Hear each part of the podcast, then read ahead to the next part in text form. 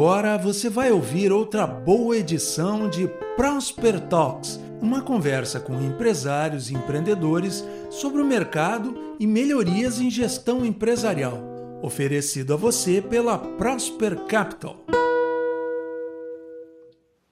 Boa noite a todos, tudo bem? Estamos aqui com, com o grupo reunido, pra, prontos para iniciar a nossa live Prosper Capital, agora da nossa quarta-feira, 19 horas. Eu gostaria de agradecer primeiramente a todos vocês que estão nos assistindo, nos ouvindo aqui. O objetivo é que a gente comece uma conversa com o nosso amigo Luiz Polacchini. Eu vou chamar em seguida no sócio Irineu para a gente poder iniciar a nossa conversa com o Polacchini. Luiz Polacchini trabalhou durante 30 anos na Gerdau, onde atuou como diretor na Aço Minas, ele também foi eh, CEO da Cider Peru, foi diretor de logística e operações Brasil e finalmente uh, como diretor financeiro de todo o grupo Gerdau. Depois ele teve uma passagem como diretor financeiro da Taurus e da Paquetá e atualmente ele é consultor financeiro da LP Consultoria. Ele é formado em administração ele tem pós-graduação em finanças e além de curso de administração avançada na INSEAD, mostrando quão importante é manter o equilíbrio entre a teoria e prática executiva, administrativa dos negócios. Né? Então, agradeço primeiramente a, a, ao Polacchini, né? agradeço a todos que estão nos acompanhando no nosso, no nosso canal e está aberto agora para a gente começar a conversa aí, tentar trazer, né? Vou pedir ao Urineu começar o, o nossa conversa. A ideia é trazer um pouco mais do, do dia a dia, né? Do nosso momento atual e também fazer algumas perguntas para o Polacchini colocar um pouco da experiência dele como gestor financeiro de, de grandes empresas aí, no momento desse, que é um momento super desafiador, é um momento super uh, grande, muitas incertezas acontecendo no nosso cenário, né? No nosso dia a dia, não só no nosso dia a dia, mas daqui para frente, como as coisas vão acontecer, de que forma que isso vai uh, reverberar nos negócios no futuro. Né? Então, uh, deixamos a palavra aqui, eu passo para o Ineu, e fique à vontade a seguir para apresentar o Pulaquini e convidá-lo para a conversa. Tá. Boa noite, pessoal, tudo bem? Um prazer estar com vocês aqui. Hoje nós vamos ter uma conversa bastante diferente. Uh, trouxemos aí um convidado especial que já passou por muitas situações, tá? por muitas crises ao longo do tempo, uh, em empresas diversas. Né? A maior parte da carreira do Polacchini foi no Grupo Gerdau, que ele trabalhou uh, mais ou menos 30 anos, acho que um pouco mais de 30 anos, mas o Polacchini teve experiência antes em empresas da, da família dele, Uh, no Gerdau teve experiências no Brasil, teve experiências no Peru. Uh, depois disso, passou uh, saindo do Gerdau, né, após a aposentadoria precoce, porque ainda tinha muito trabalho, muito leite para dar, né, o Polacchini criou a LP Consultoria, e na LP Consultoria ele tem participado, então, de inúmeras uh, operações, tá? Algumas empresas de capital aberto e outras de capital fechado, mas bastante grande, que está fazendo uma série de operações. Bom, vamos falar um pouquinho então de o que, que a gente está passando hoje, né? Nós estamos numa crise que a gente nunca teve igual, né? Nunca passamos por um período em que o mundo simplesmente parasse de trabalhar. A coisa mais parecida com essa crise que nós tivemos foi no ano de 2009, em que uh, também, no final de 2008, né, agosto de 2008, estourou a crise americana e nós passamos a ter ali um momento mundial de uh, reconversão de negócios para uma nova realidade, para um novo patamar. Né? Mas foi uma crise financeira em que se discutia na época quais os efeitos disso a nível mundo, né? Houve um problema de liquidez seríssimo que os governos uh, trataram de uh, basicamente resolver esse problema de liquidez irrigando a economia com muito dinheiro, salvando bancos, salvando algumas grandes empresas, principalmente o governo americano. E aqui no Brasil nós tivemos obviamente um reflexo disso, mas que ficou conhecido aqui como marolinha, né? Porque o reflexo não foi nem tão grande e nem tão longo quanto se esperava. Porém, obviamente que os preços mudaram, o dólar subiu de um patamar de 1,60 para algo como 2,30 naqueles primeiros meses, depois já um ano depois da crise, no final de 2009, já estava novamente no patamar de 1,60, 1,70, ou seja, as coisas foram voltando ao normal. Né? E uh, a nível de Brasil, já que é a nossa realidade mais próxima, o Brasil uh, insetou a partir dali um crescimento extremamente grande que veio uh, fortemente, né, com empresas crescendo, economia aquecida, construção civil, ou seja, empresas adquirindo outras, dinheiro entrando no Brasil a um ritmo muito forte. Isso veio assim até 2013, 14, tá? Bom, a economia estava tão forte que inúmeras empresas adquiriram outras naquele final de ano de 2012, 13, 14, captar recursos era algo muito fácil e ah, nós conhecemos até por experiência de pessoal de trabalho, empresas que adquiriram operações naquele final de 2013 para poderem dar conta de todos os seus pedidos, algumas dobraram de tamanho e algumas dessas empresas não conseguiram nem uh, abrir. Tá? Infelizmente, existem casos de empresas que investiram fortemente naqueles anos de 2013 e 2014 que não conseguiram abrir as portas. Né? Então, ficou parada a operação. Eu lembro de uma empresa de ônibus que muitos conhecem, a Comil, fez um investimento fortíssimo em São Paulo e, enfim, a gente passa e vê a, a empresa fechada, a bandeira tremulando, mas nenhuma atividade econômica, né? Bom, só para as pessoas uh, conhecerem um pouco mais, uh, eu e o Polacchini trabalhamos juntos em um período no Gerdau, eu entre os anos 80 e 90, e o Polacchini meados de de, dos anos 80 até 2000 e 16, 30, 30 e pouco, 30 anos, 30 e poucos anos. 30 anos no Gerdau, isso é uma experiência, gente, fantástica, tá? Porque uh, eu brinco um pouco, as, as melhores coisas profissionais eu aprendi enquanto Gerdau, as coisas certas. Depois que eu saí de lá, eu aprendi as outras, né? Mas que é um aprendizado importante também, mas muito mais difícil. Bom, Olá, nos fala um pouco da tua, da tua trajetória, nós já apresentamos o teu currículo, o pessoal já conhece um pouco da tua formação, mas fala para a gente um pouco dessa tua experiência antes do Gerdau, durante o Gerdau e depois do Gerdau, assim, numa passagem aí um pouco rápida, e atualmente o que, que tu estás fazendo para o pessoal conhecer a tua experiência profissional. Ok, bom, boa noite a todos, eu acabei entrando agora, muito obrigado aí pelo convite. É, a carreira toda é, comecei cedo, né? Então, vamos lá, antes do Gerdau eu tive uma experiência na, na, empresa da família, uma metalúrgica. Por sinal, fomos mal lá, acho que acabou uma má gestão, acabou não, não, não indo bem, não acabou na falência, mas acabou fechando. Então, uma experiência importante, eu tinha no ido dos 20 anos de idade, muito novo ainda, mas foi uma experiência é, boa no sentido de, de crise é, depois dali eu saí fui para Álvaros, trabalhei também nessa parte de, de controladoria de uma agropecuária que eles tinham, e depois trabalhei, saí dali trabalhei no grupo Alvebra. Alvebra também na controladoria, Alvebra tinha naquela época tinha tinha começado ainda na sociedade da Alvebra, do Ling e do Tse, a Fitesa, que era o terceiro a terceira geração do polo petroquímico fazendo não tecido é a fábrica lá em Guaíba, o escritório era aqui na Plínio.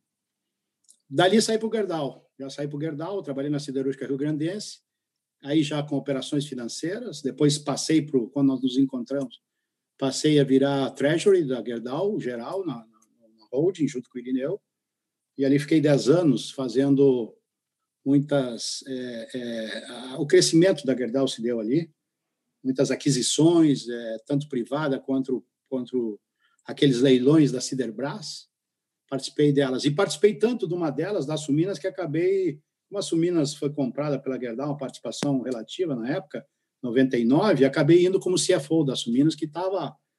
Aquelas empresas todas que vieram da Ciderbras sempre estavam com um problema sério de gestão e de caixa.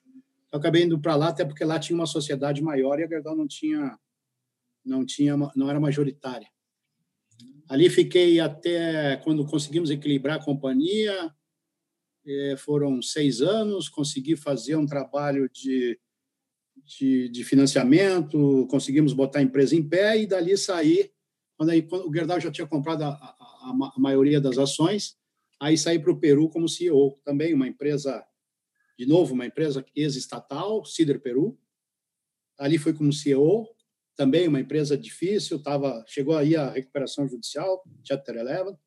Levantamos a companhia, tínhamos, tinha um plano de tinha um plano de, de, de, de, crescimento dela bastante forte ali, aquela região toda ali é carente de aço, os estados, os, os países ali da Chile, é, até Uruguai, Argentina, Colômbia, e a crise de 2008 nos pegou. Nos pegou, 2008, obviamente, a primeira coisa que a gente faz na crise de 2008 é segurar o CAPEX, e aí acabei voltando porque a Suminas estava necessitando de atenção também. E nessa volta da Suminas, eh, as finanças já tinham sido centralizadas aqui em Porto Alegre, e aí me tocou o supply chain, que era um negócio assim bastante diferente na minha vida, mas que na época da crise de 2008, com aquela crise toda do Lehman Brothers, os commodities caíram e desajustou a, os contratos. O desequilíbrio financeiro dos contratos foram muito grandes dos fornecedores e Sim. até da logística, porque tinha trem, tinha navio, era grande exportadora, grande importadora de carvão. E aí eu fiquei fazendo a negociação dessa área toda aí, de basicamente dois anos viajando para fazer o que é, que é importante numa crise, fazer negociação com fornecedores e, e de uma maneira geral, é, sem cair em, em meio judicial. Depois da, da, da, Gerdau, na frente, aí acabamos fazendo uma fusão aqui no Brasil, aqui na Gerdau, juntamos todas as operações da Gerdau em São Paulo. Aí, uhum. na área financeira, voltei, no, no final da, da, carreira, voltei de novo para o corporativo, onde a gente fez na parte financeira o que todo mundo chama aí de serviços compartilhados, que é o share service, que não é uma maneira também de, de mitigar despesas, fazendo com essa parte toda contas a receber, contas a pagar, essa parte toda de folha, essa parte de contabilidade, tudo junta num lugar só e que faz até se, se vai numa num crescente hoje faz o famoso BPO, que é o Business Process Outsourcing, que basicamente terceiriza essa área mais mais é, burocrática da empresa. Então foi ali que acabei fechando. Me hum. diz qual era, o, só para nós assim termos uma ideia de tamanho, quantas pessoas trabalhavam nessa tua equipe de... O Share Service nós fizemos três, tá? Nós tínhamos um aqui no Brasil, porque Brasil é, principalmente a questão tributária, ela é difícil de juntar com o resto do mundo. Então o uhum. Brasil tinha uma área de, de Share Service aí de umas 150, 160 pessoas. É, depois o México nós juntamos outra parte também que fazia todas as empresas da América Latina. E outra em Tampa, nos Estados Unidos, que nós fazíamos Canadá e Estados Unidos de Tampa. Então, basicamente, tinham três, três uh, offices, né? três escritórios. Isso tudo aí dava. Lá em cima, como a, a, o grande número das pessoas aqui era tributária, viu? Uhum. É, as obrigações acessórias, as obrigações uh, diretas, isso aí tu sabe como é que é, vocês trabalham com isso. Na Próspera, por sinal, é, é, o, é o métier que vocês fazem, e é muito complexo aqui no Brasil. É. Obviamente que não era toda essa gente lá fora, mas ao todo devia ter o quê? Umas, umas 300 pessoas embaixo de mim, nessa última área. E até a tendência era, chegamos a visitar alguns BPOs na Índia, algumas coisas também naquela, no, no, na parte ali do, da Europa Oriental, eh, mas acabou, acabou sendo, sendo, ficando, hoje não sei mais como é que está, saiu em 2016, mas ficou em três, em três, três áreas, né? México, América Latina, Brasil por ser Brasil, e Estados Unidos, Tampa, Canadá e Estados Unidos. E a Espanha, dali, como é que era? A Espanha, a Espanha quando foi quando foi resolvido fazer, ela vinha para ela vinha para o México. Mas nessa ocasião o Gerdau resolveu é, é, alienar essa participação, então aí deixamos autônoma e acabou. Eu acho que o Gerdau acabou vendendo lá em Espanha. Tá é, porque e depois, crise, tu saiu do Gerdau Hum. Saí, saí em 2016. Vai. E depois do, do Gerdau, que nós vamos voltar lá depois. Né?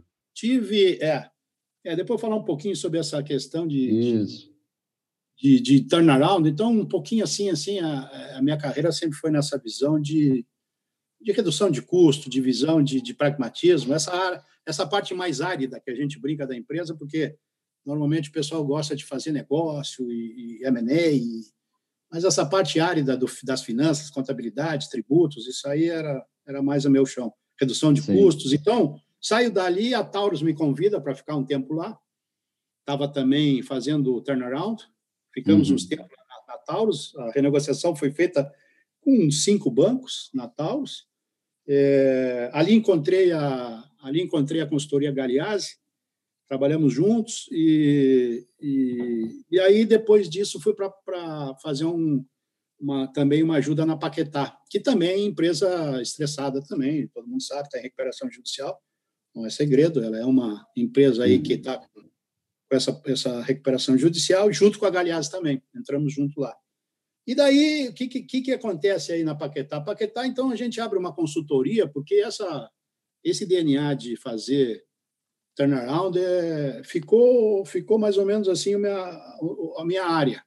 É uma área bastante difícil, árida, mas é uma situação que, tanto pela questão aqui da região, do Estado, quanto as, pessoas, as empresas, porque eu, essa crise, sem dúvida, é ímpar, mas o Brasil vem passando crise em crise Sim. e as empresas vêm necessitando uma, uma ajuda aí de turnaround. Então, basicamente, hoje tem uma consultoria, para terminar assim, a, a, o ponto todo, tem uma consultoria, a LP, que, uhum. que trabalha nessa área de turnaround. Eu sou, sou um turnarounder hoje, como dizem os gringos, um turnarounder, vamos dizer assim. É o homem da faca. O cara, quando chega na empresa, agorizando, é. olha, vai ter corte, o jacaré vai passar. É, é. Sim, aqui. Uma vez, Olá, é... uma vez, no, uma vez numa empresa é.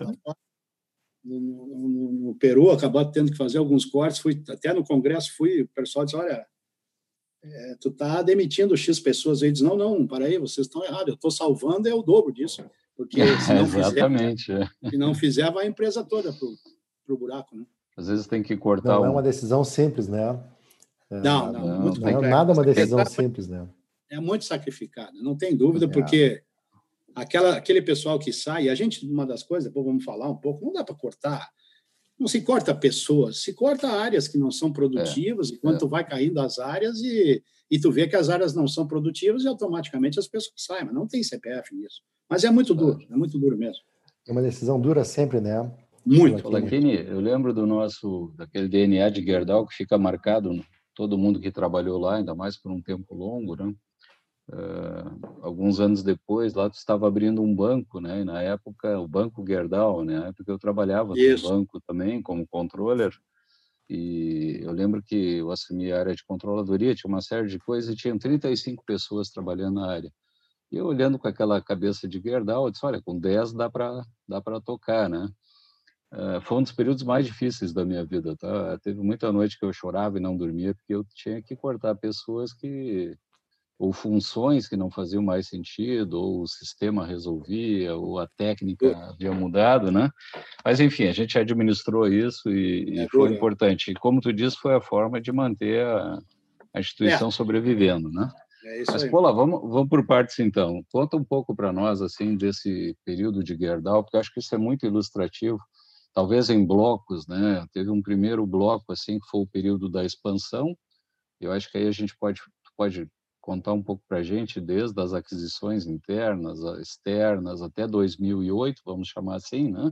Foi um período de expansão longa. Quando a gente olha o gráfico do Gerdau, das ações de valor de mercado, era uma reta sem fim, né? uma evolução sem fim, né? E em 2008 veio a crise, isso abalou muito o mercado.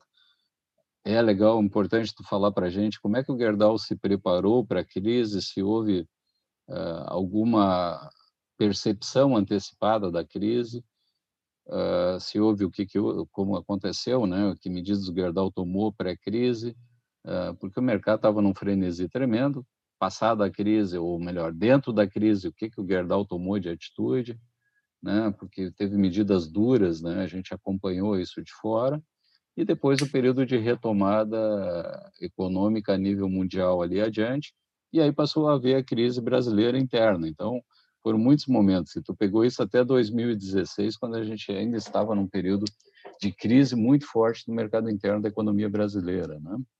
Então, Conta é, para a gente aí esse, essa lá. tua passagem. Passamos várias crises, né? Várias crises. É, crise do petróleo, crise é, teve Brasil, Argentina, é, várias crises. Mas vamos lá. A, a, crise, assim, hoje eu posso dizer, a crise tem duas, duas, do, dois lados, né? É uma, a empresa tem uma crise interna, que é o caso da, da, da, da empresa da minha família, e uma crise de gestão e não teve sucessão e a coisa falou. Então isso é uma crise especificamente e a crise externa. Uh, 2008, não tem dúvida que foi uma grande crise externa, né? E, e como a Gerdau é uma empresa muito bem gerida, muito bem administrada, tu, nós tivemos juntos lá, tu sabe disso, é, obviamente que não está não tá livre da, da crise externa. Mas naquela época lá a coisa foi difícil. Ó, que nada parecido como é hoje. Sim. Que aquela é uma crise econômica, uma crise financeira, princípio, meio e fim. É, naquela época foi feito o bailout dos bancos nos Estados Unidos, Lehman Brothers. Quando a coisa foi ruim, o, o, o Fed botou dinheiro. Mas, sem dúvida, o que, que acontece ali? Acontece muito que, é, vamos lá, os commodities caem os valores. Então, o aço caiu o valor violentamente, até porque deu, naquela época, tinha uma, junto, uma ameaça da China. A China estava começando a, a, fazer metade do aço do mundo e não estava mais usando. Enquanto ela uhum. se, se desenvolvia em infraestrutura, ela usava. Depois, com essa crise, ela começou a despejar esse aço no mundo. Ela despejava algo parecido com os Estados Unidos de produção no mundo. Obviamente que uhum. achatou o preço. Então, que, que acontece ali? Ali, das siderúrgicas como um todo, não só a Gerdau, faz um, uma, uma, uma, visão de, de, produtividade, de aonde é que as, que as coisas dão, tão melhores em termos de produtividade, competitividade, porque a coisa é mundial, uh, o produto é mundial, a crise é mundial. Então, teoricamente, foi isso que as empresas fizeram, junto com a Gerdau também, é tentar ver onde é que tem melhor, onde é que tem competitividade. Vou dar um exemplo assim, onde eu trabalhava, que era a Suminas, que tinha minério em Minas Gerais, um alto poder competitivo, e ali que tu foca nas coisas. E sem Fala dúvida. Que a Suminas era mais ou menos o que? Metade do, do Gerdau? Como é que era em termos de tamanho? Um terço? Quando nós entramos na Sumina, ela era metade. Depois, aços longos, que a gente chamava da Sim. Gerdau, no final ela fazia 4 milhões de toneladas, que é o que o Gerdau fazia em forno. Está tá nos, nos, livros da Gerdau, aí não tenho bem o número. Sim. Isso aí é, é, não, é, não, é, não é disclaimer, é, mas é que lá a coisa era grande porque é via de minério, né? É via uhum. de minério. Então, toda a produção de minério ela tem que ser uma produção em escala. Mas eu diria que a Suminas é, não tem os números hoje na cabeça, mas ela é uma grande produtora do Gerdau Brasil. Né? Tá. Então, era uma empresa forte, uma empresa grande. Então, teoricamente, é, que, que é feito? É feito essa redução de custos, essa visão de, de, de, de busca de, vamos lá, em termos de, de, de, de operacional, em termos de produtividade. Agora, uma das coisas que é importante, eu acho que essa é uma das coisas que a gente frisa, eu acho que tu era, tu era, tu era ali do, do da área. Essa escola da Gerdau, essa escola que nós tivemos, foi uma escola muito em cima do caixa. Te lembra de manhã? Sim, gente, oh, como é que está o caixa? Como é que está o caixa? Quer dizer, esse negócio do fluxo de caixa, para mim, isso é vital. E aí a gente aprendeu que, com crise ou não crise, se tu não olhar como é que está o caixa, porque, gente, nenhuma empresa quebra de balanço. Nenhuma empresa quebra porque o PL está negativo, ou que a dívida não, não quebra porque não tem dinheiro para pagar as contas. É muito fácil. Então, o negócio ali do fluxo de caixa é, uma, é um sangue que tem dentro da, da empresa que é muito líquida, né, em termos de liquidez. E outra coisa que é importante também, que eu acho que, assim como tem outras boas empresas, como a Gerdau, é a decisão rápida. Decisão rápida, porque tem que agir muito rápido. Nessa hora, não pode pensar muito. Eu sempre gostei de trabalhar em empresa que tem dono, porque normalmente as coisas acontecem rapidamente quando tem dono do lado. Porque tu dá o estalo e tem que fazer, porque a coisa não pega.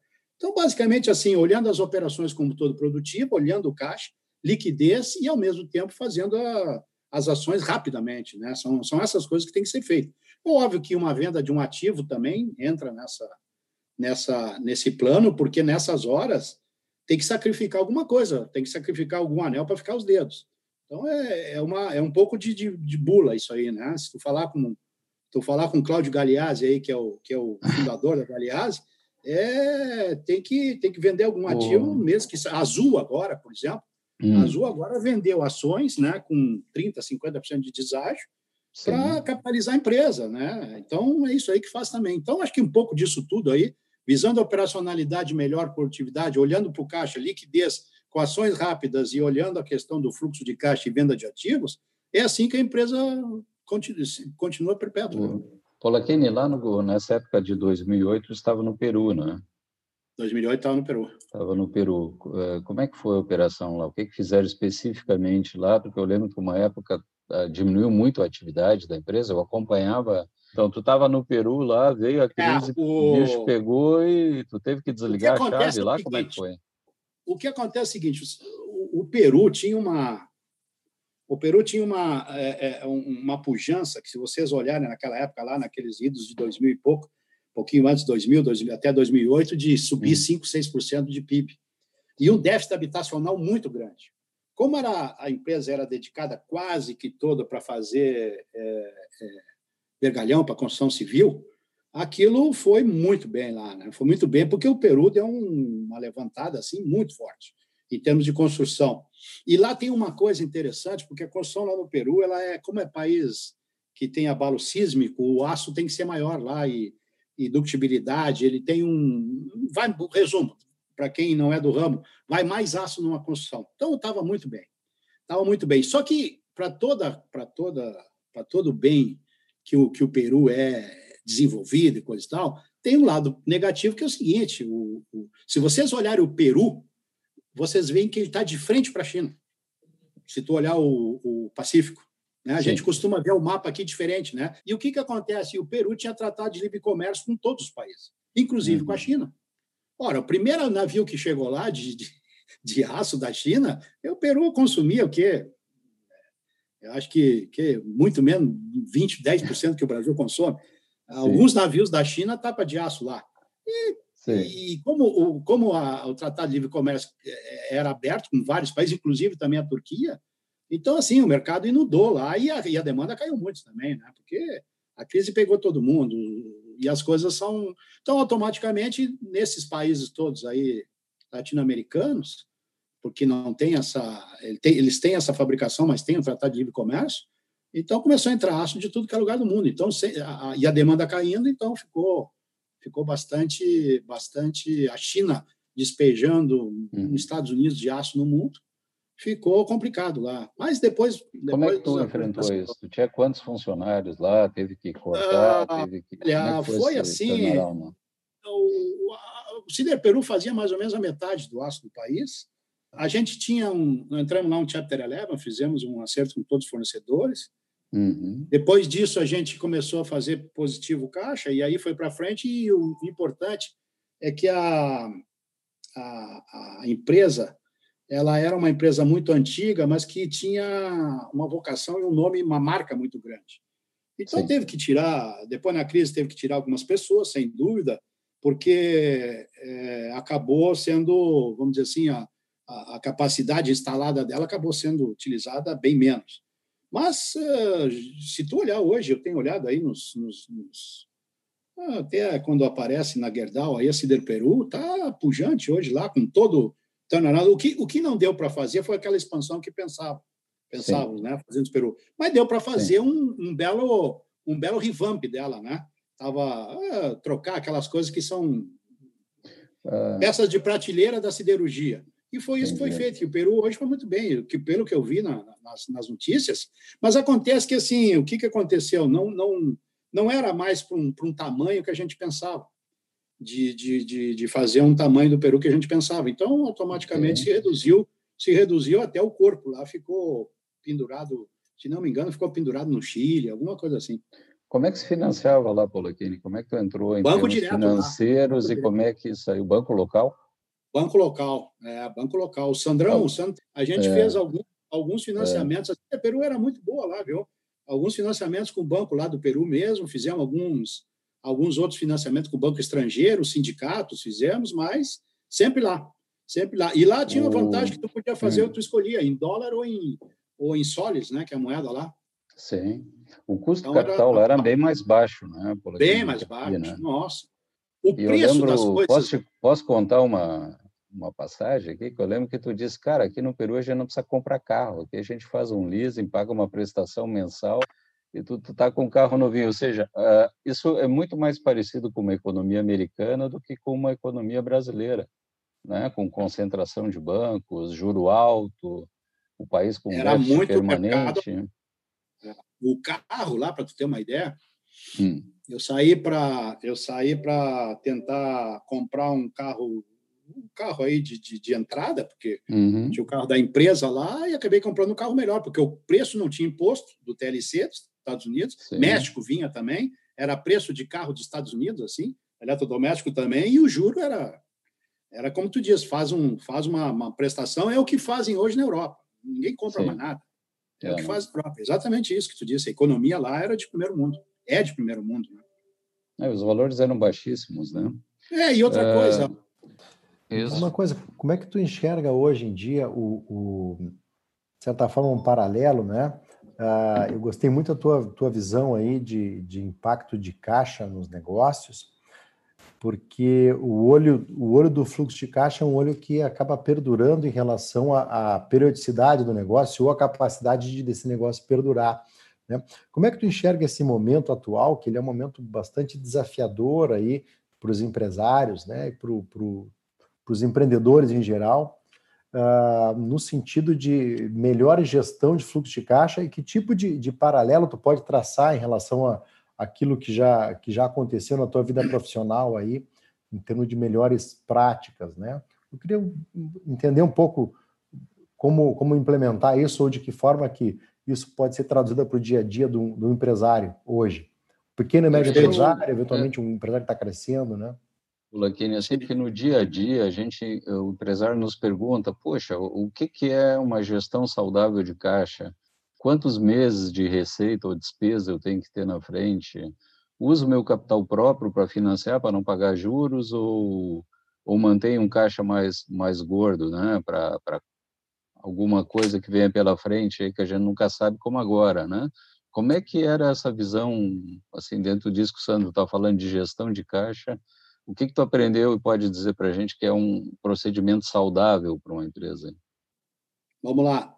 É, nessa minha vida de consultor agora, eu tenho notado algumas coisas importantes, tanto com os empresários, os sócios, os próprios executivos da empresa, uhum. que eles têm muita, muita vontade de tratar o lado do bom que é o negócio, sabe? É a parte de vendas, estratégia, essa parte de quanto é que pegamos de share, largamos de share, a parte de indústria 4.0. E muito uhum. pouco da questão árida, que é a nossa área, que é a questão do, das finanças, do, conta, do, do, contabilidade, dos impostos, da última linha, como a gente aprendia, né? Como a gente aprendeu, quanto é que dá em termos de cagiro, como é que está o estoque, está alto, não está, o ciclo financeiro, a redução fanática de gastos que tem que ter, é uma coisa assim como unha, brinca, né? Toda semana tem que cortar. Então, essa parte árida que a gente trata. Como é que a gente faz? Eu, particularmente, tenho uma, uma, um modelo de trabalho da seguinte maneira: a gente vê que vamos pegar essa crise de 2008 e vamos pegar agora essa crise agora. Essa crise agora é uma crise que empresas caíram mais de 50%, até mais de faturamento de receita. Quer Sim. dizer, é, é, é, muita no mundo vai fechar, muitas empresas do Brasil vão fechar. É muito triste isso, é muito triste, uhum. mas é, e a gente não sabe a dimensão disso e quando termina. Bom, o que, que, que, a gente deve fazer, ou pelo menos a minha sugestão de como é que eu opero? A primeira coisa que eu faço numa empresa, quando eu chego, a gente faz um, um, um comitê de caixa. Como é que funciona esse comitê de caixa? Ele é multi, multidisciplinar. Uhum. Comitê de caixa. Às oito da manhã, eu entro na empresa uhum. e quero ali o, o, o, o, comercial, eu quero suprimentos, eu quero jurídico, eu quero RH, todo mundo junto. Isso é um comitê de caixa. Comitê de caixa às 8 horas da manhã. E ali a gente vê, nesse fluxo de caixa, Gente, o que é positivo, o que é negativo? Porque, teoricamente, nessa época, tu pode trabalhar só na parte de baixo, na parte da receita tu não trabalha. Tu tem que trabalhar é no, no CPV para baixo, no custo de produtos para baixo, nas despesas operacionais, nas despesas fixas, nas despesas e no CPV. Então, esse fluxo de caixa, basicamente em cima disso, das compras, e faz o, o, o Sandro perguntou, faz um comitê de caixa às 8 horas da manhã. E eu diria uhum. assim, um empresário tem que estar junto nessa reunião. Ele tem que estar junto ali para ver como é que vai ser a semana, se puder ver o mês e se puder ver os trimestres. Porque é todos os dias que é mudança. É tira o piloto automático do avião e como tu vai aterrizar. Controla ele com a mão, a mão, na caneta.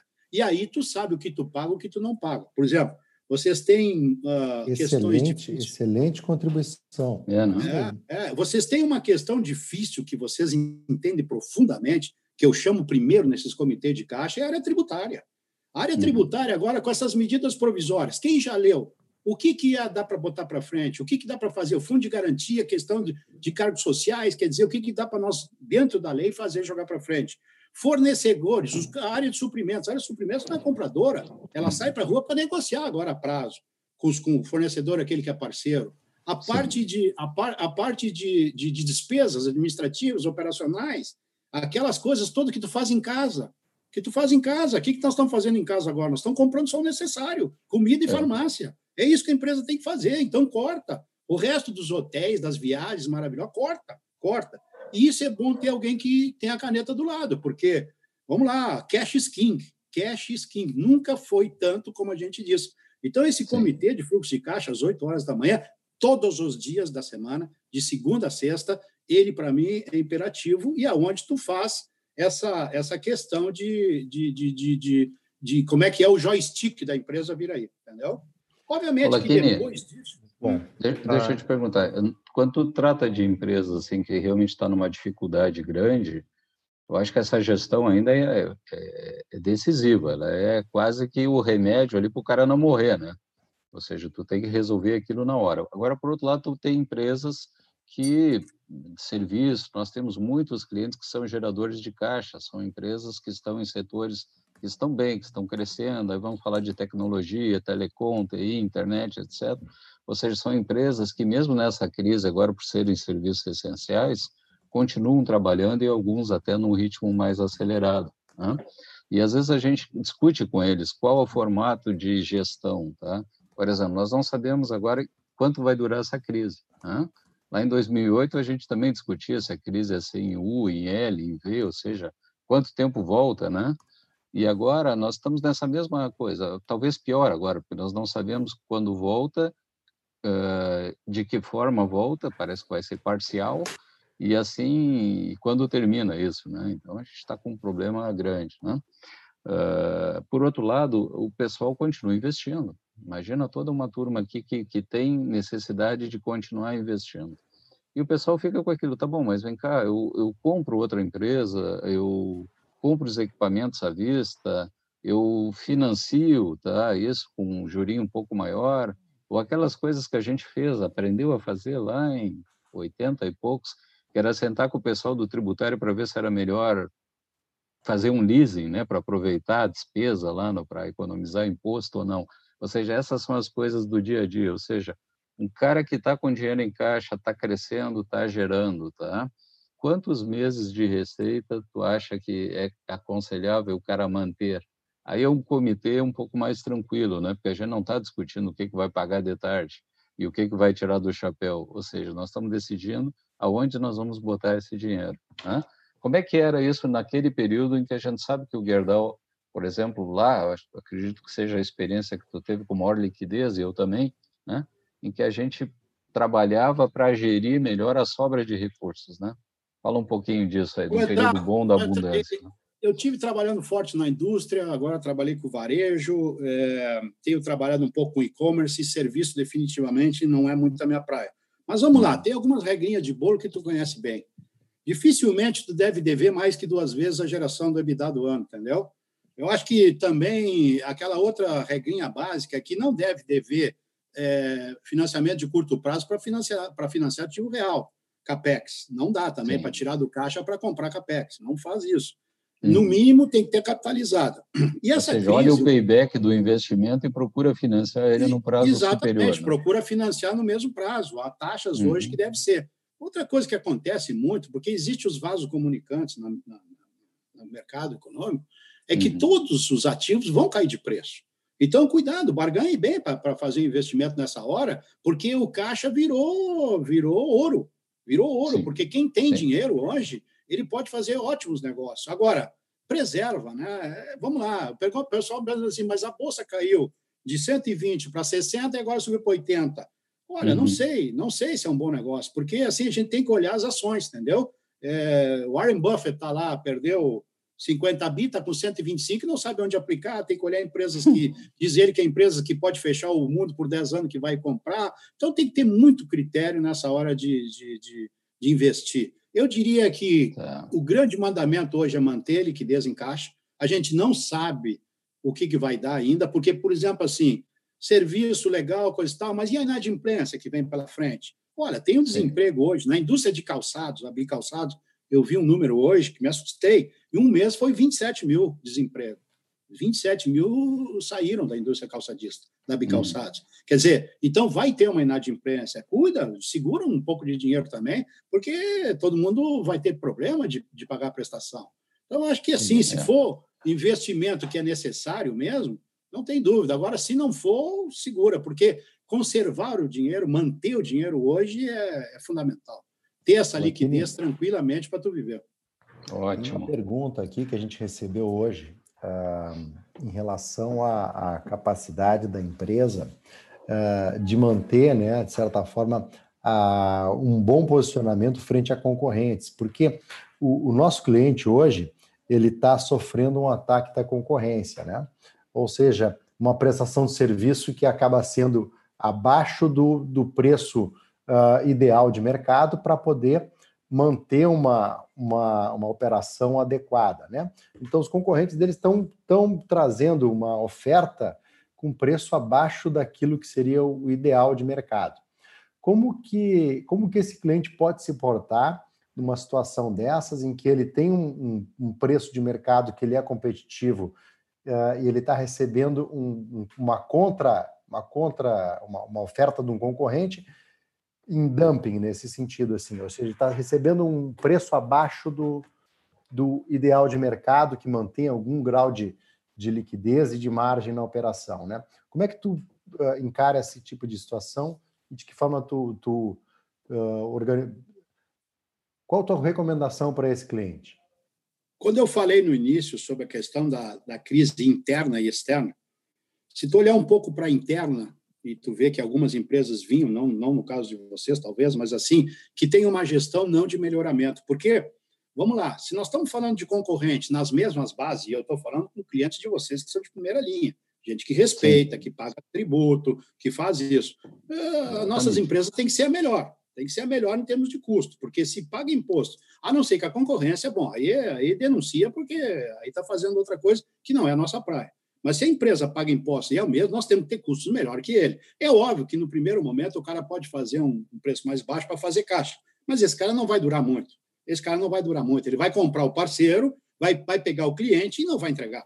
A gente sabe que isso aí vai acontecer. Então a clientela vai ter que entender que essa empresa está fazendo um dumping que não vai muito tempo não vai vai, vai tentar caixa prazo, e amanhã né? depois está mal. Então assim, ó, o que, que tem que fazer durante, durante os, os anos? Acho que assim, ó, duas coisas importantes. Durante os anos bons, gente, a crise, eu não sei quando ela acaba, coronavírus, mas toda a crise da minha vida teve começo, meio e fim, certo? Tem começo, meio e fim, vai acabar essa crise.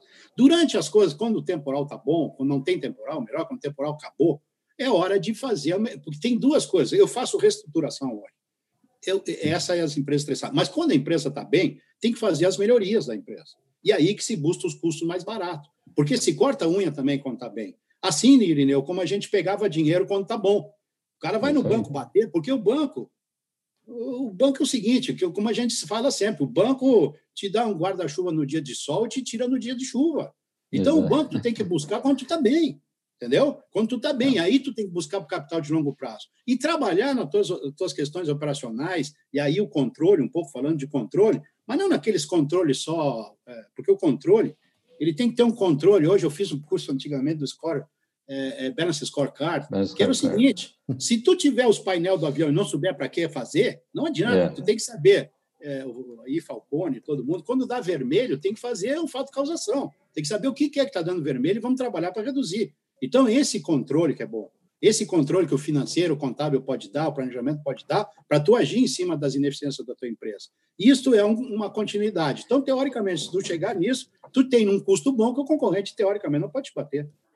Olá, Kine, diz uma coisa. Uh, uh, ok, lá no Gerdau a gente não podia sair, né, no final da tarde, sem estar com o dia fechado, né? Ou seja, o que cobrou, o que pagou, o caixa, saldo, tinha que estar fechado. Um, um sangue financeiro muito bom lá tinha. Um sangue financeiro muito bom, sempre é. o DNA financeiro muito bom. Não, e antes de nós era o seu Curte e o. É.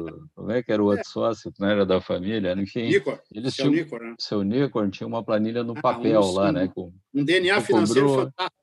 É, saldo inicial, que cobrou, que pagou, enfim. Bom. Uh, então a gente tinha isso, o balancete fechava cedo, entregava lá para a contabilidade, para o fiscal, ou seja, tudo era muito rápido lá, muito sistema. Mas uh, quando a gente sai, né, vai para o mercado em geral, a gente enfrenta alguns problemas até para ter informações tá? precisas, ou seja, quanto fatura, quanto recebe, quanto paga, quanto tem de caixa, qual é o custo, uh, o balanço não está adequado, né? Eu e tu já tivemos oportunidade de discutir alguns balanços aí, de gente até importante, grande, e, puxa, eu já não sabia o que estava vendo, só sabia que aquilo ali não era a realidade, né? Orçamento, então, é outra coisa. Me passa um pouco da tua visão aí de vale a pena ter um orçamento? Ele realmente é um instrumento de gestão? Olha, uh, ou, ou, o feeling do empresário? Não, acho que eu vou, vou ganhar mais 300 mil por mês, posso gastar 250, investir aqui, vai sobrar dinheiro sempre. Como é que é essa questão de controles em momentos bons e ruins? Vamos lá. Vamos lá. É, o, tem uma frase bonita do Falcão, diz assim, é. o que não se mede não se pode gerenciar. Então, assim, ótimo, ótimo. o que não se mede não se pode gerenciar. E a outra coisa que eu aprendi na Álvaros ainda, que era filha da Dana Spicer, que eram os americanos, nos idos de 80 lá, foi que orçamento tem que fazer sempre. Ah, mas inflação de 2% ao dia. Não interessa, faz em dólar. Porque tu tem que ter uma, uma noção. O melhor que está tendo é esse orçamento que nós temos hoje, então faz. Então, são duas coisas importantes. A questão de, de controlar, de orçar e bater o, o, orçado e o realizado é fundamental. Ah, mas está dando distorção. Tá bom, mas faz para ver a distorção.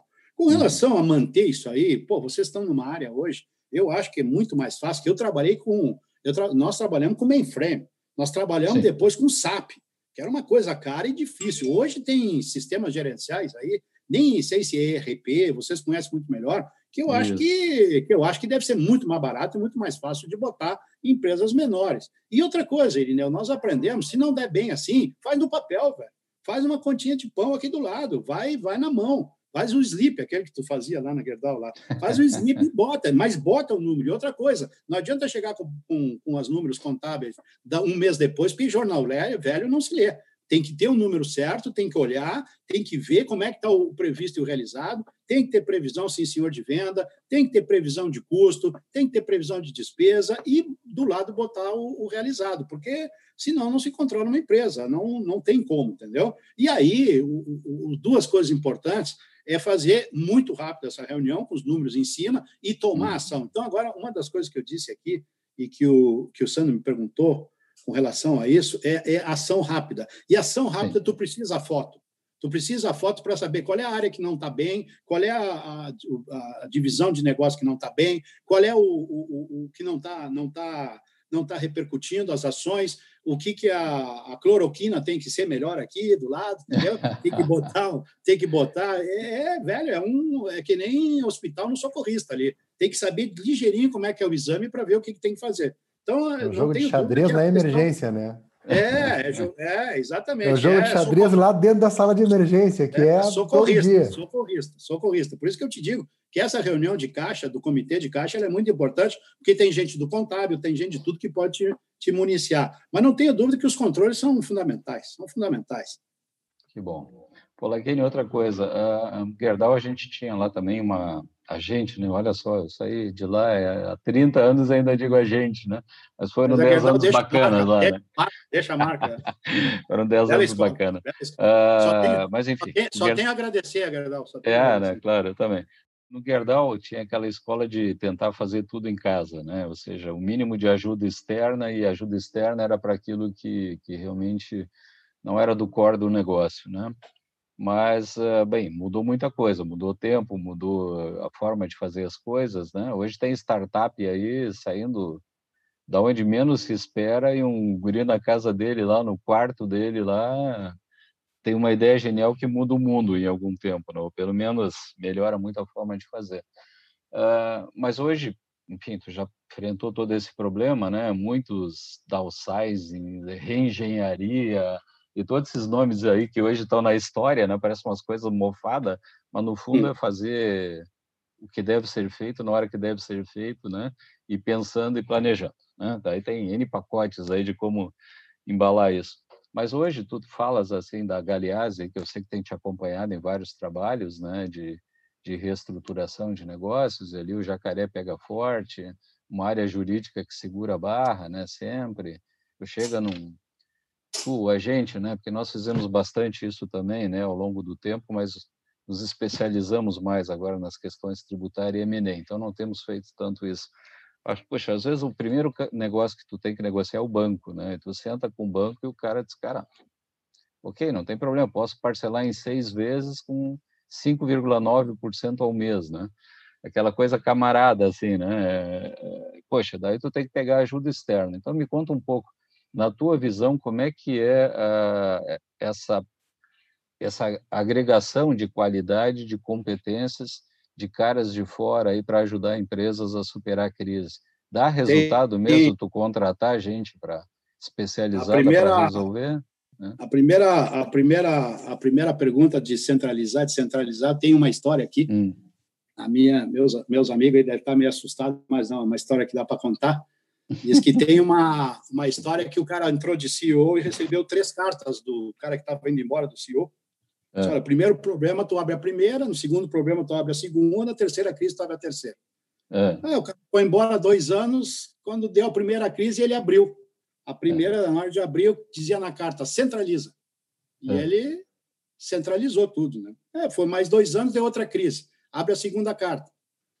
Descentraliza. Sim. Descentralizou. Mais dois anos, um ano, não sei o que, deu outra crise, ele abriu a carta. É. Abriu a última carta diz assim: vem um CEO aqui te entregar três cartas agora. Ou seja, deu para ti. O cara, o cara, era, era o que tinha. Então, esse negócio de centralizar e descentralizar é, é interessante. Mas vamos lá. É. O, que, que, eu, o que, que eu tenho? A consultoria, consultoria, sem dúvida. É, eu, eu tenho muito, eu tenho muita visão hoje, cada vez mais, de da empresa trocar o seu core business, né, o seu foco. E trabalhei muito em termos de terceirização, de, de share service, de, de, de, serviço compartilhado aqui, vi coisas maravilhosas na Índia, nos Estados Unidos. Então, não tenho dúvida que hoje até o imposto de renda de um americano é feito na Índia e ele nem sabe, e o advogado dele faz lá. Mas vamos lá. Na questão especificamente de empresa estressada, onde eu estou trabalhando, eu acho que tem algumas vantagens. Obviamente que tu tem que cuidar muito quem é a consultoria que te ajuda porque a consultoria específica em, em, empresas estressadas são muito poucas, sabe? Porque tem que ter, tem que ter pelo seguinte, é, esse senso de urgência, eu vou citar a Galeazzi, que é uma delas que eu conheço, é muito importante. Senso de urgência para não ficar pensando em, em coisas de 4.0 e de, às vezes, o CEO vem com ideias maravilhosas para fazer e a gente tem que vender o almoço para comer a janta. A hum. outra coisa importante, então, bota muito foco, a, a, consultoria bota muito foco nessa hora, ou seja, nas coisas que são necessárias, e deixa até um pouco, vamos dizer assim, aquela vontade, aquela, aquela tentação do dono de ir para o negócio, de share, de vendas. Não, vamos para a parte árida e que é uma coisa que precisa fazer. A uhum. questão também na, na imparcialidade no trato, sabe? Uma consultoria, ela vem, faz as coisas que tem que fazer, depois vai embora e não fica ninguém com a cruz na testa de ter feito, como tu diz, um, uma redução drástica nas despesas. É bom nesse momento também.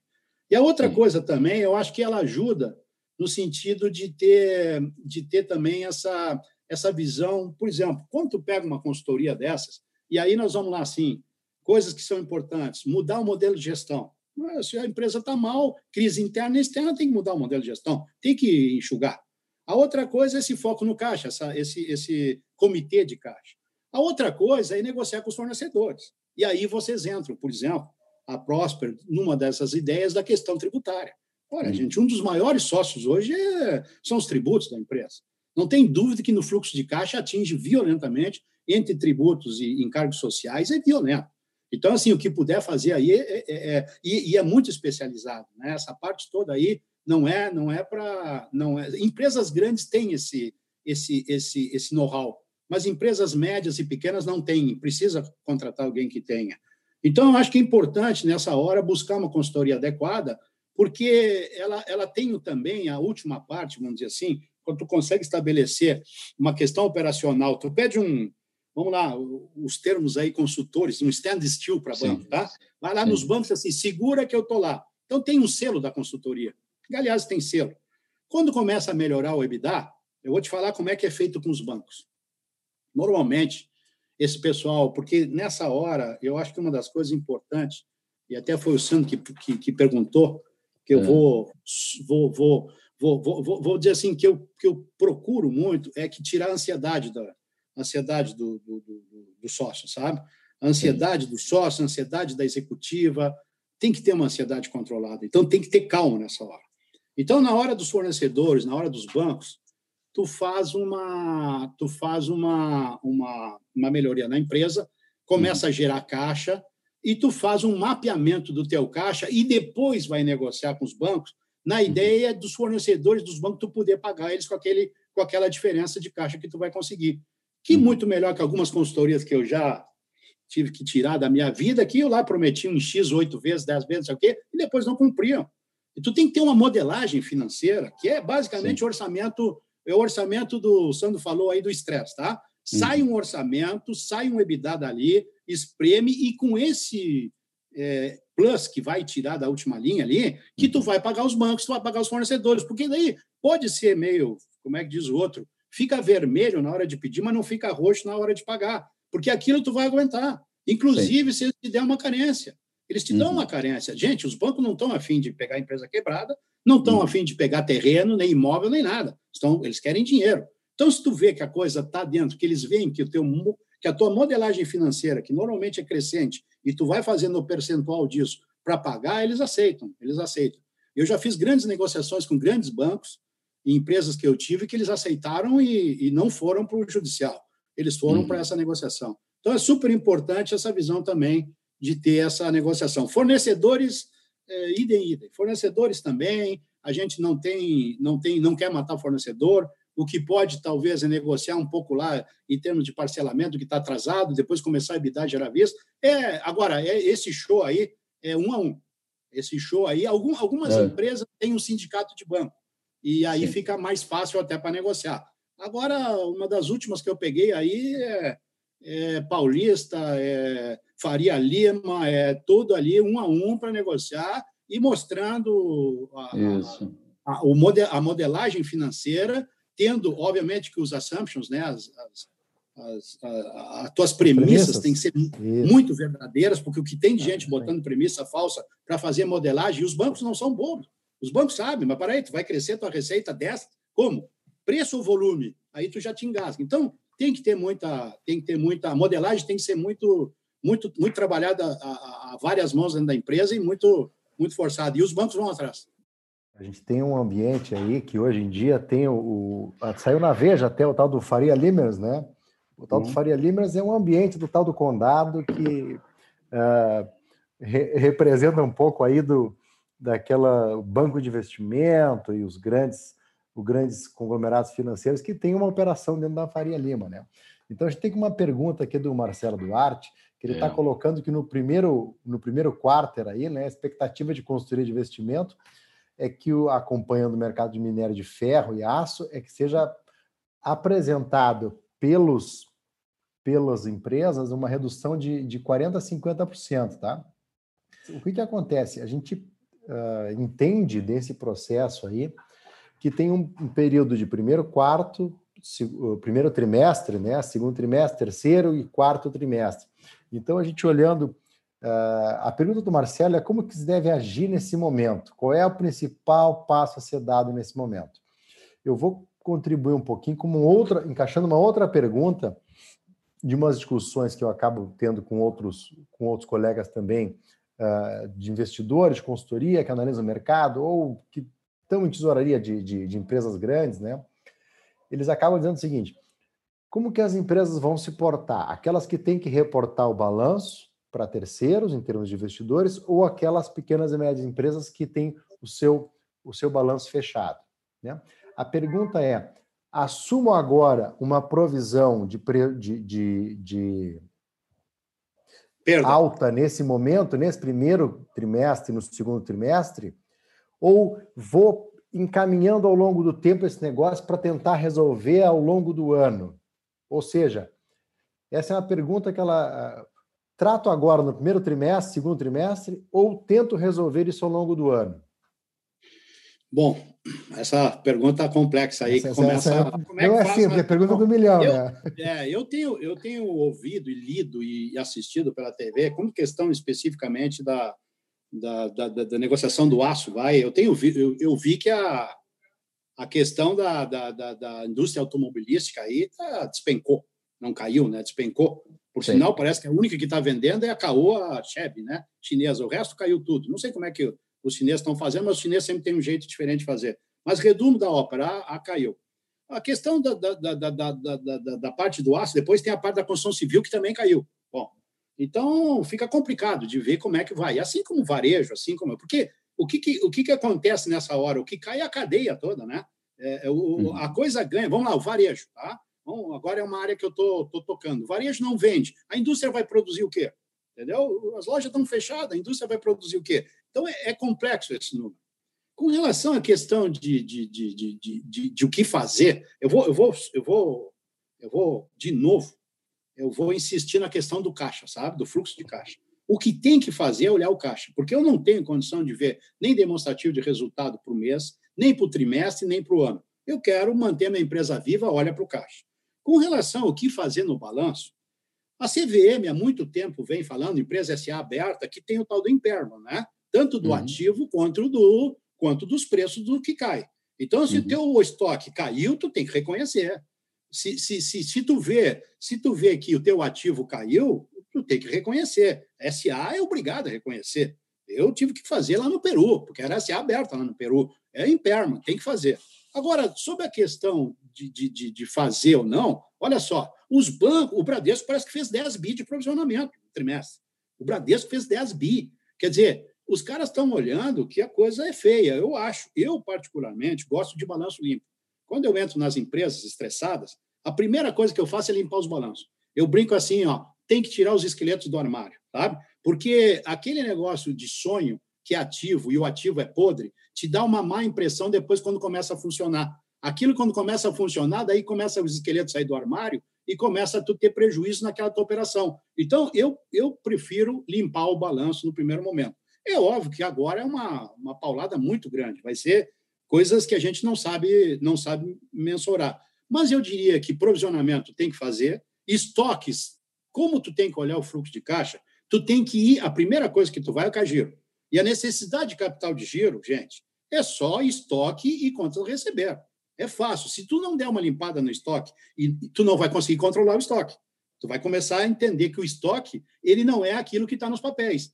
No físico ele é outro. Então tem que limpar. Tem que saber o que, que é. Na parte de contas receber, por sua vez, também tem que ver o que, que é o que, que é papel, o papel ruim e papel bom ali. Então, tem que fazer essa limpeza. Eu, para mim, no balanço, tem que fazer. E, e até as SAS são obrigadas a fazer provisionamento direto. Né? O, que pode, o que pode ajudar, e aí vocês têm muito, muita facilidade nisso, é o cara ver, de repente, uma questão tributária e fiscal que a gente pode tomar, tomar proveito, no bom sentido, dentro da lei. Então, vamos ver o que pode fazer através das, das, das questões eh, fiscais que vocês conhecem muito melhor que eu aí. Então, é essa. É essa. Agora, de novo, fluxo de caixa. Às 8 horas Sim. da manhã, entre na empresa e olhe o fluxo de caixa.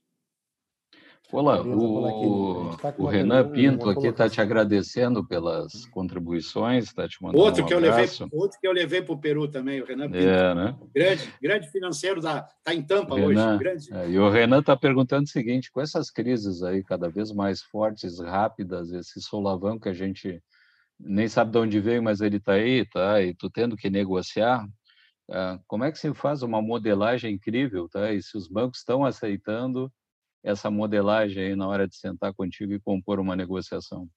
Sim, o, o Renan, é, trabalhamos junto, então o Renan conhece a nossa, a nossa filosofia. Ela é muito realista, né?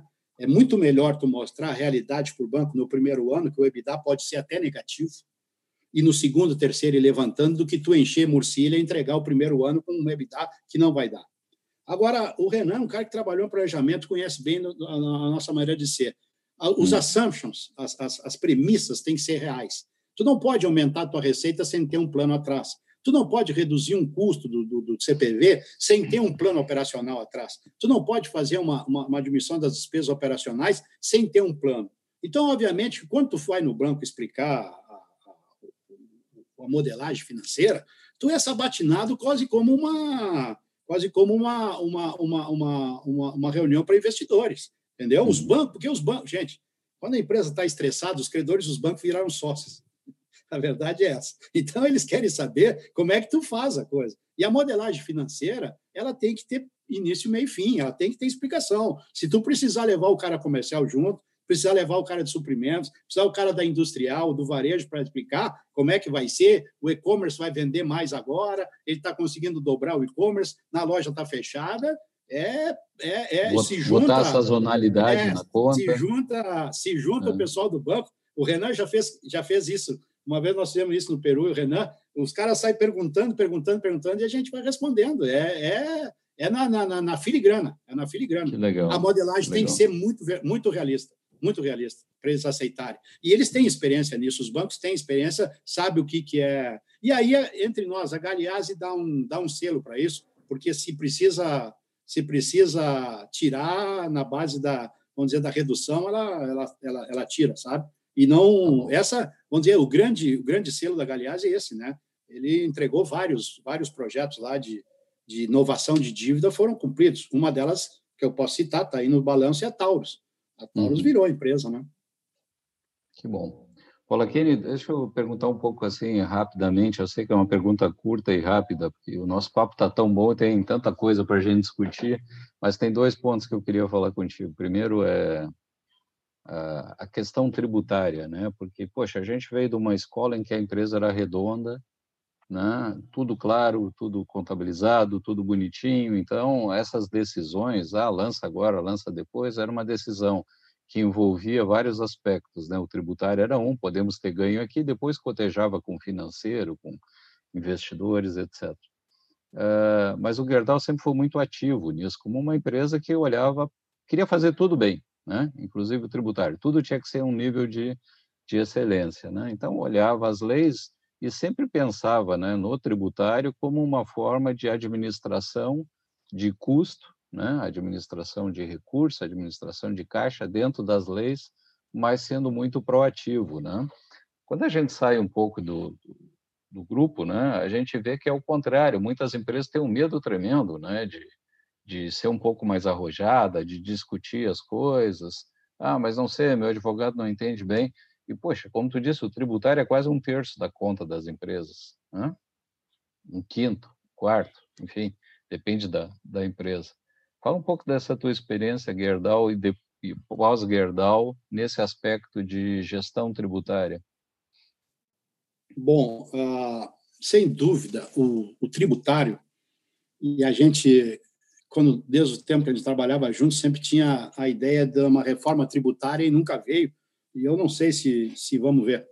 Ainda bem, que, ainda bem que meus netos moram no exterior, porque eu acho que não, não vai ver tão cedo aqui a reforma tributária. Mas eh, vocês, melhor do que eu, sabem, aqui no Brasil, além de ser um percentual alto sobre o PIB de arrecadação, ela é muito complexa em termos de, de, de, de recolhimento. Né? É, eu acho que são, não sei se vocês têm o um número aí, 50, 60 impostos e contribuições, que é uma, é uma parafernália. Uma parafernália é um verdadeiro.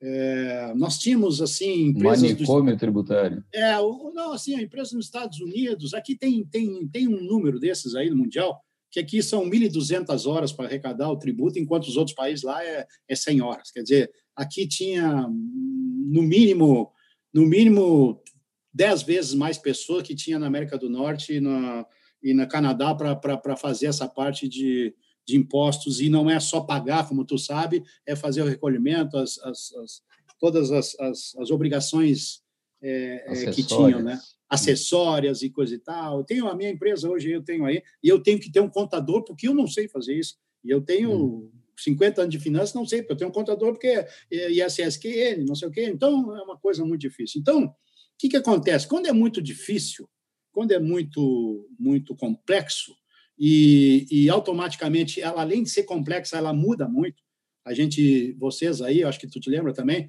tem que ter um cara lendo o Diário Oficial todos os dias ali, porque muda, é na filigrana, então dá muita, dá muito, muito, muito, muito, vamos dizer assim, muita, muita parte para se enganar, muita parte para, mesmo que seja bem intencionado, é, é pagar errado, e às vezes pagar errado mais ou menos. Né? Então, vamos lá. O que é, é, é, é, o, é o que os Estados Unidos facilita, porque eu sei os taxas, é lá no fim. Ou mesmo o IVA, que tem nos outros países, como o México, que é um, é um imposto só. Aqui não, é aqui a carga tributária é uma em cima da outra. É, é, é, é uma coisa complexa, porque a gente aqui não é só pagador de imposto, nós somos arrecadadores de imposto também, porque a empresa tem esse, esse, esse, essa, essa visão de ter que arrecadar é, para o governo. Então, é, a função, vale né? muito. A função ela está tá atrelada à É, empresa é, e não é. ao, ao É. ente arrecadador. É, não é como os Estados Unidos, você tem aqui, tu tem que fazer a conta, tirar ICMS, as- algumas, algumas vezes tu tem que calcular quanto é que é o ICMS que o cara vai vender para o teu produto, recolher. Bom, vocês conhecem melhor que eu, isso é muito De onde veio, para onde vai, a Da- natureza, veio, qual, é, qual é a finalidade do, do que o cara está questão- comprando. A questão do ICMS entre estados, se tu vende para fora, se tu vende para dentro, são diferentes alíquotas, e por aí vai. Então, é é uma, é uma área que, como tu disse, aqui no Brasil, um sócio, o primeiro sócio é, é o governo, e tu tem que ter muito cuidado, tu tem que ter gente muito, muito hábil para fazer isso. E aí, é, eu reputo, assim, as grandes empresas têm essa condição de manter dentro da empresa, manter dentro da empresa um quadro de 100 pessoas, 120 pessoas, para fazer isso. Mas pequenos e médios empreendedores não têm como. Então, tem que contratar empresas sérias para poder fazer, porque, de fato, é, a- o, o- o imposto bem pago é o imposto certo. E para tu acertar o imposto e fazer, as, no caso, as- os créditos que a gente chama, são créditos. Agora, por exemplo, tem aquela briga do, do PIS, COFINS, ICMS, essas coisas todas que estão dentro hoje e que a gente acaba não, não, não entendendo. Eu mesmo, que tenho o sangue financeiro, não consigo entender. E volta e meia tem uma mudança. Então, é, tem que ter como vocês aí, como a Próspera, alguém que faça isso, porque, sem dúvida, muitas vezes tem gente pagando errado por, mesmo de boa vontade, mesmo com a cabeça Sim. boa, pagando errado, porque não sabe aproveitar as leis, os benefícios, os créditos, porque ele é, ele é acumulativo. E o acumulativo arrebenta com a gente, arrebenta com todo mundo. Então, eu diria assim, ó, tem que, empresas têm que ter uma especialidade. Por exemplo, essa área de serviço de vocês agora, que eu sei que é essa questão que vocês estão pegando, isso é muito novo. Isso é muito novo. Essa questão de tributação dessa parte de serviço é muito novo. Isso aí tem muita coisa para entender, para ler. E as empresas normalmente não têm esse quadro. Então, tem que contratar gente que tenha de bom nome, né? Porque também tem aquilo. Não é aquele cara que vem aqui e te diz que tu vai te acreditar, desaparece e fica o, o processo para ti e o cara ficou com o success fee.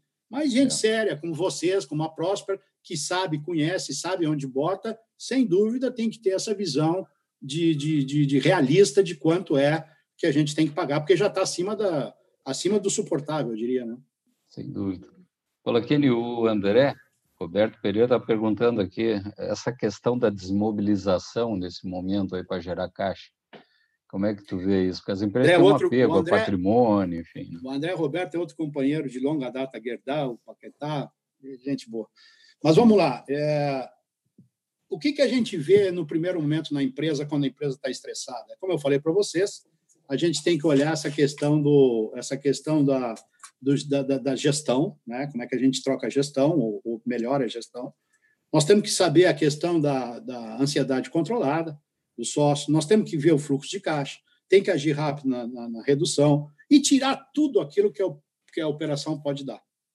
É, ela pode chegar no momento em que, vamos lá, o EBITDA, o, o- a geração operacional de caixa vire positiva, mas que não consiga passar a- o serviço da dívida, ou a dívida financeira. Ou seja, Sim. tu está ali com o EBITDA para gerar, já está com um estoque legal, quanto a receber, quanto... Tu, tu acertou o ciclo financeiro, tu acertou o ganho do, do- do- da margem bruta, mas tu não tem, tu tem uma dívida muito grande.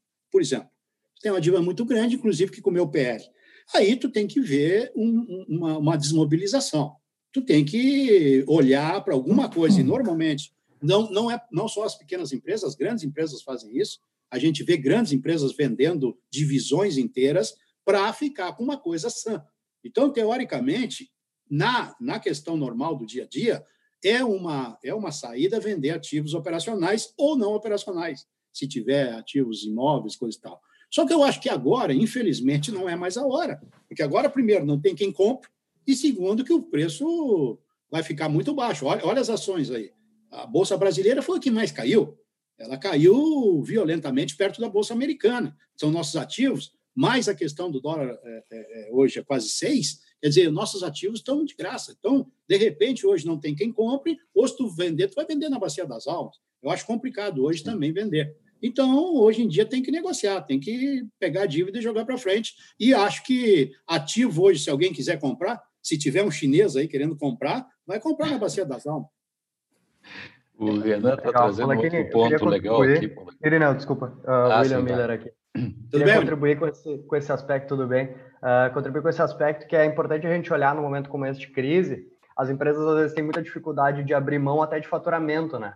Uh, e tem que lembrar que tem áreas que o faturamento, apesar de entrar, não deixa margem líquida, né? Não deixa margem para a empresa se, se não, não tem uma rentabilidade positiva, né? Não está entregando uh, um, um, resultado líquido, agregando resultado líquido na operação.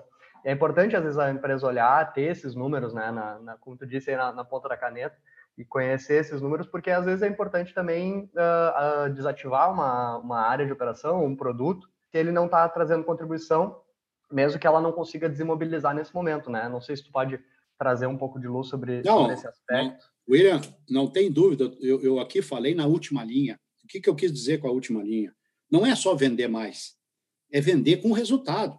A gente sempre brincava assim, é, o pessoal que está ouvindo aí, a gente sempre brincou assim, tem que produzir, vender e receber, e ter lucro.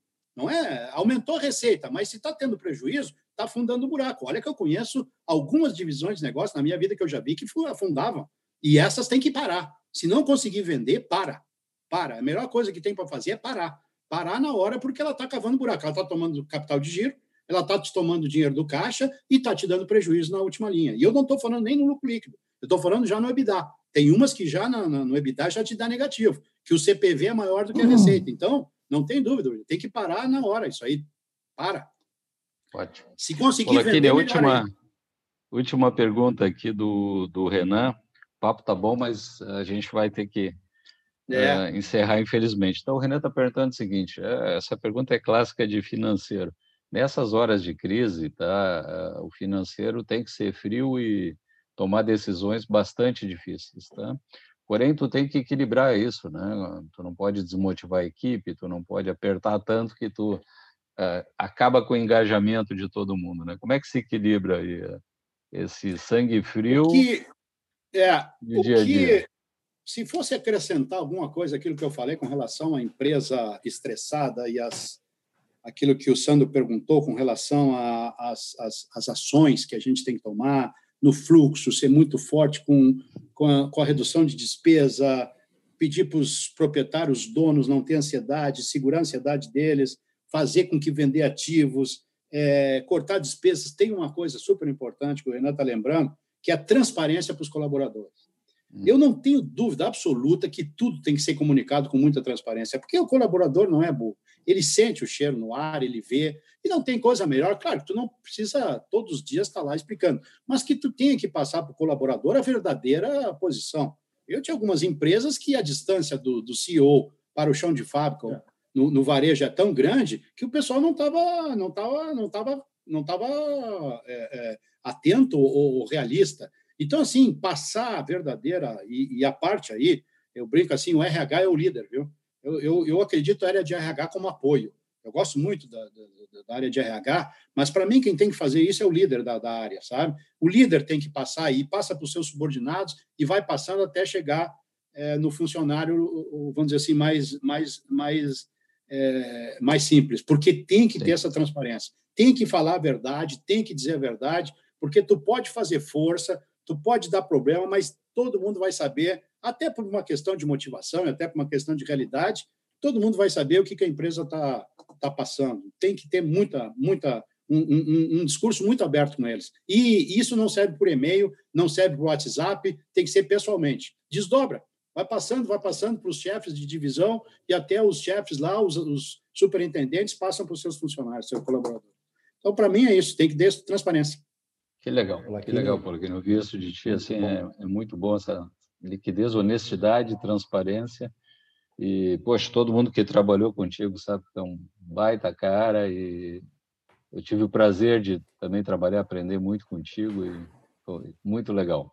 Eu gostaria, Paulo, que tu falasse para a gente agora um, um, pouco assim do, do final dessa crise, ou seja, a gente sabe que tudo passa, né? Isso também vai passar. Né? É, como é que as empresas se preparam daqui para frente agora? Como é que nós todos nos preparamos, né, para o que vem depois dessa crise? O que, que yeah, tu vê aí? É... Como é que está a tua bola de cristal aí?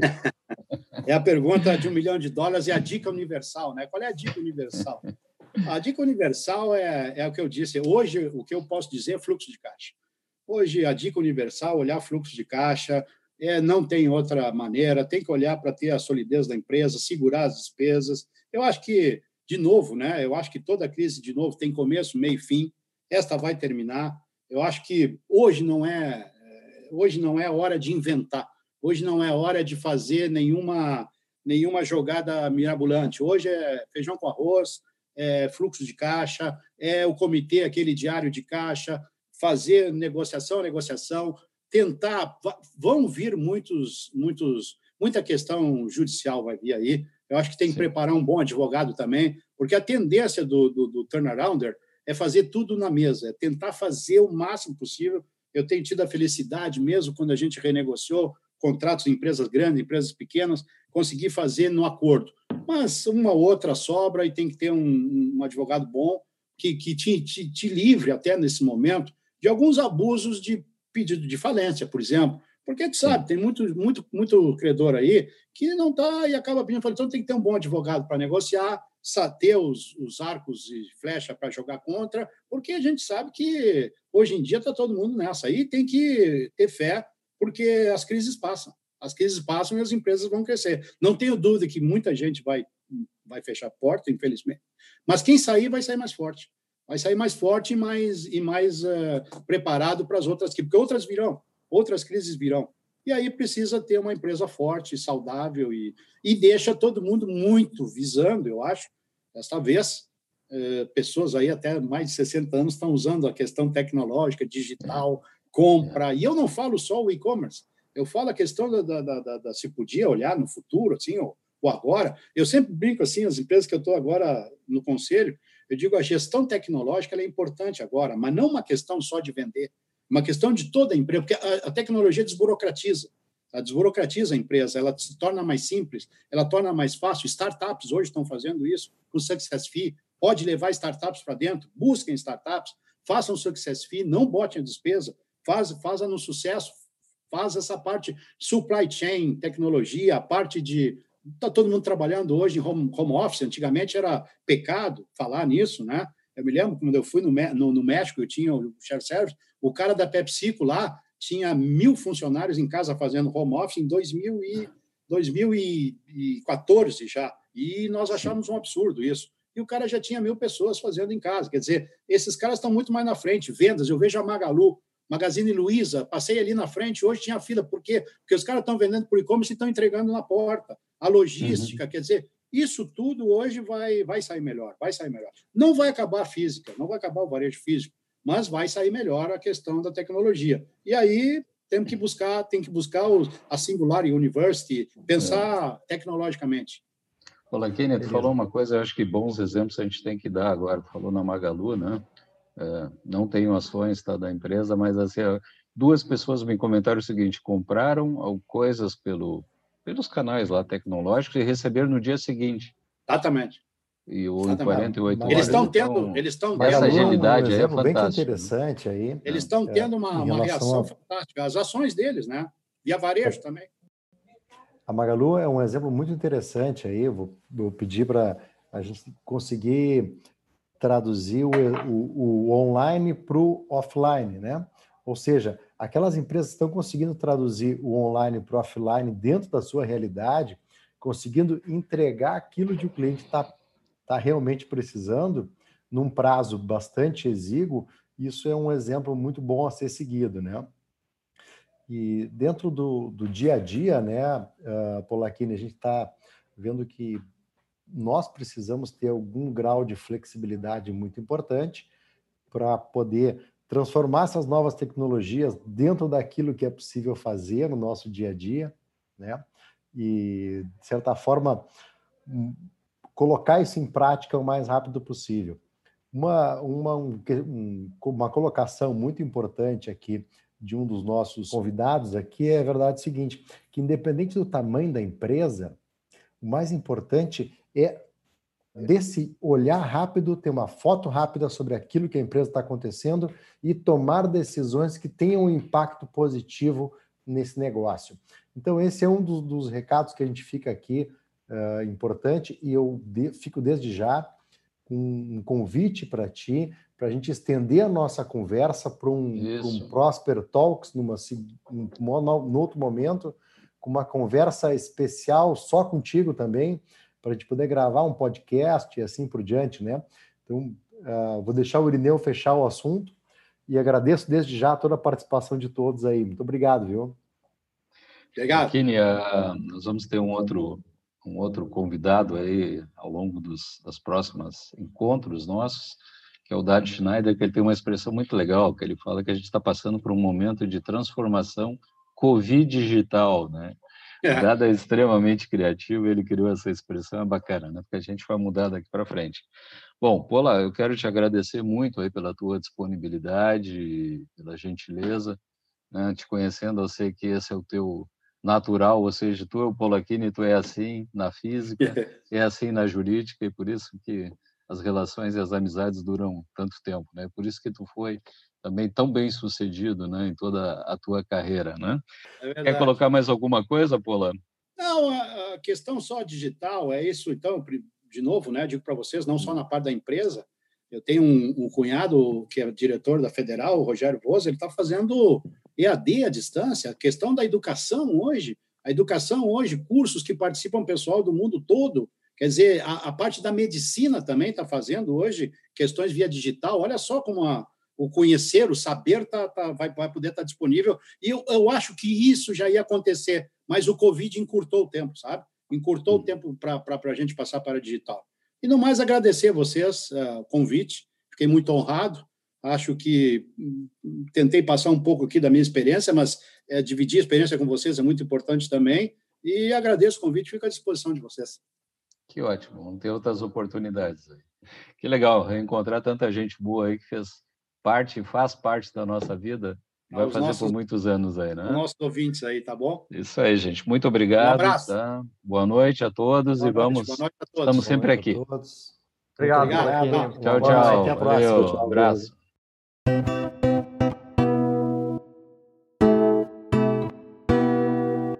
Termina aqui mais um Prosper Talks, uma boa conversa com a equipe da Prosper Capital. Produção Mr. Maia, música e conteúdo sonoro.